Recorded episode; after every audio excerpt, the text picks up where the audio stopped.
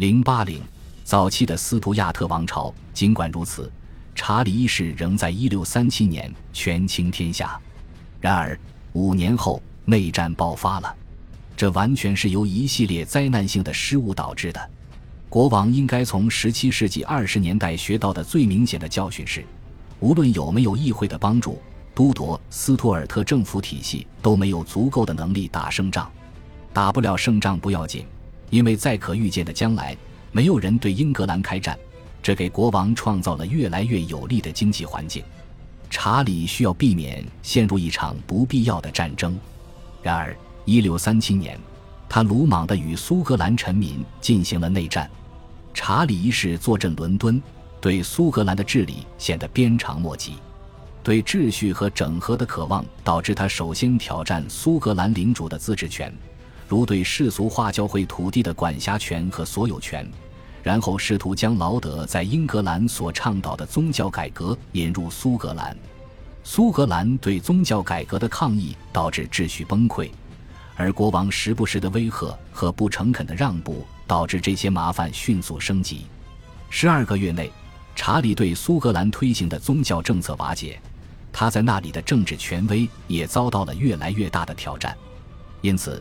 他决定用武力强制施加他的意志。一六三九年和一六四零年，他计划入侵苏格兰。在两次交战中，苏格兰人的反应都比他更快、更彻底，发动的人也更多。短期议会提出愿意给查理提供攻打苏格兰的资金，作为回报，国王必须做出痛苦但可接受的让步。但是查理拒绝接受这样的交易。他更愿意依靠爱尔兰天主教徒和苏格兰高地天主教徒，以及华而不实的西班牙和教皇的帮助。糟糕的协同、士气的低落以及普遍缺乏紧迫性，迫使查理放弃了1639年的入侵行动。苏格兰人在1640年秋天入侵英格兰，并占领了纽卡斯尔。苏格兰人驻守在那里，拒绝撤兵。直到国王与苏格兰签订了一份由英格兰议会批准的条约《里彭条约》，因此，所有对国王政策感到不满的人都迎来一个独特的拨乱反正的机会。一个不能随意解散的议会被召集起来。之所以采取这种坚决的措施，主要与当时独特的历史背景有关。十二个月之内，查理维持无议会政府所依仗的机构和君主特权被清除。那些在17世纪30年代曾劝诫过国王的人遭到监禁、流亡或羞辱，但是没有发生预期的和平与合作。相反，在越来越大的不信任和指责中，危机迅速加深。内战在两年内爆发，几乎令所有人都感到沮丧和困惑。为什么查理的地位崩塌得如此彻底、如此迅速、如此惊人？历史学家们对此争论不休，但有两点非常明显。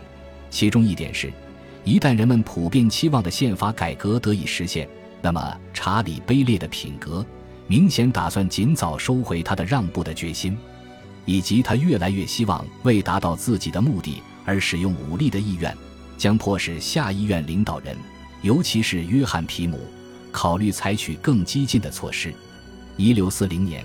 议员们一致赞成一个对国王不利的限制王权的方案，废除那些维持无议会政府的权利、君主特权和法庭。没有人打算增加两院的权利，只是坚持让议会定期举行会议来履行其古老的职责，制定法律、批准拨款，使国王注意到百姓的不满以及寻求补救方法。到一六四一年秋季，出现了一种全新的观点。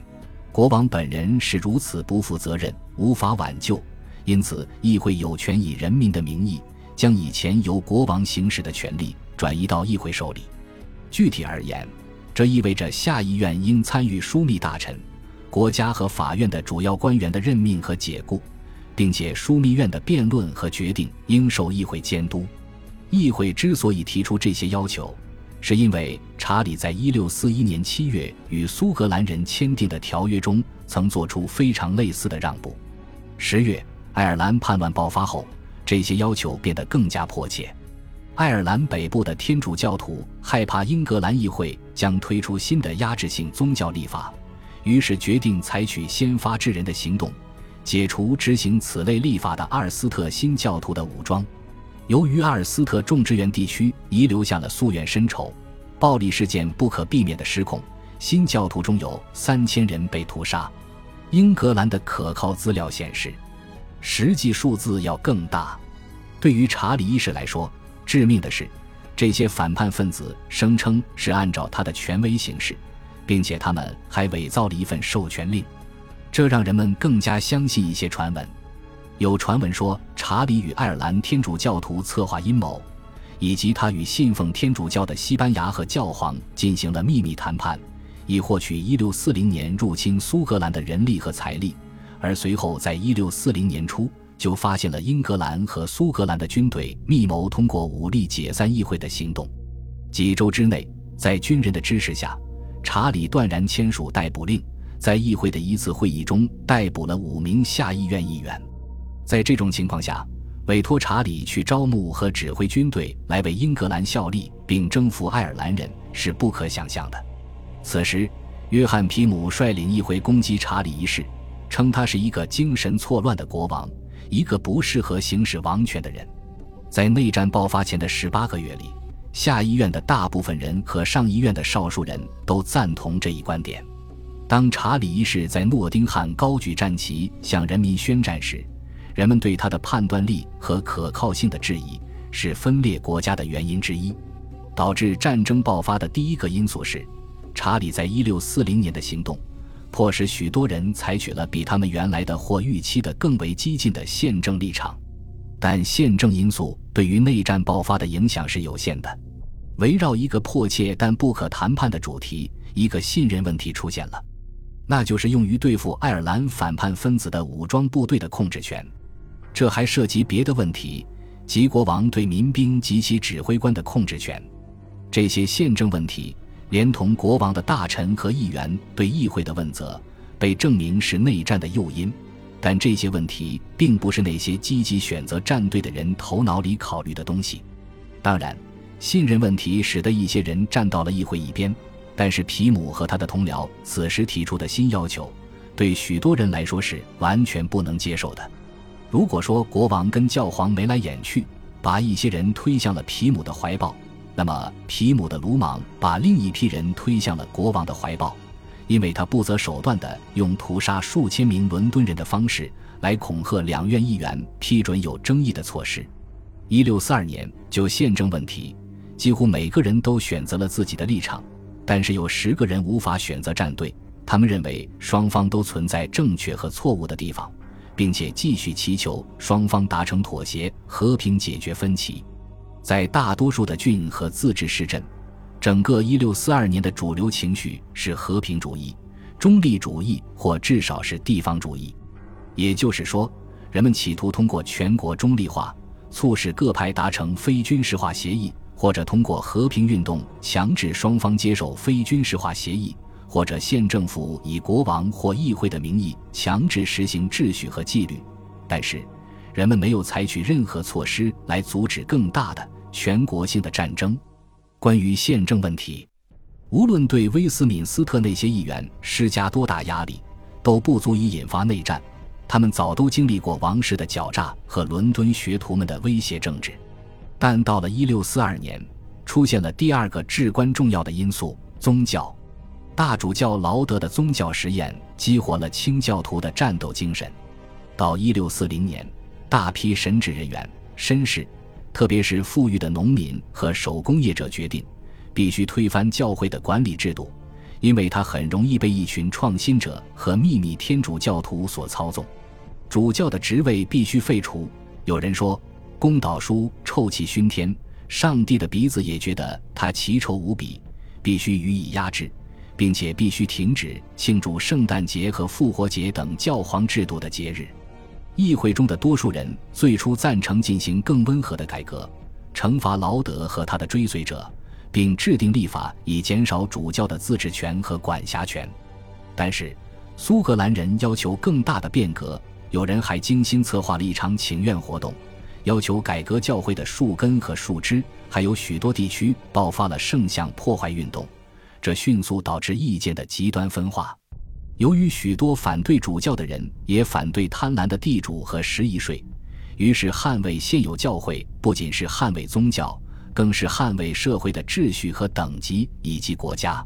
在保皇党出现之前，已经有一个英格兰国教党。那些在1642年投奔国王的人，显然是出于宗教目的。另一方面，拥护议会的人是那些致力于推翻现有教会的人，他们致力于建立一个新的福音派教会。该福音派教会更重视传讲上帝的话语，加强道德和社会纪律。新英格兰的流亡者回到了英格兰，他们讲述敬虔的信徒在荒芜之地的成功故事。他们的回归强化了以上观点。旧约中，以色列人摆脱了埃及的奴役，被带领到应许之地。同样，神的新选民英格兰人将摆脱束缚，被带到另一片应许之地，一个勇敢的新世界。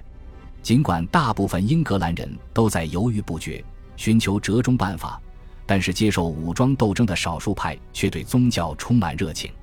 随后，那些犹豫不决的人也被无情地卷入内战。面对少数派不断升级的要求和威胁，大多数人不得不选择站队。许多人或大多数人只进行了极少的抵抗，他们选择按照逼迫他们的人的指示做事。另一些人进行了自我反省，而后不情愿地做出了痛苦的决定，将自己和家人搬到他们认为更高尚的一方的控制区。但是，由于害怕国王的教皇派盟友和议会的宗教狂热分子。做出这个决定让很多人痛苦不堪。恭喜你又听完三集，欢迎点赞、留言、关注主播，主页有更多精彩内容。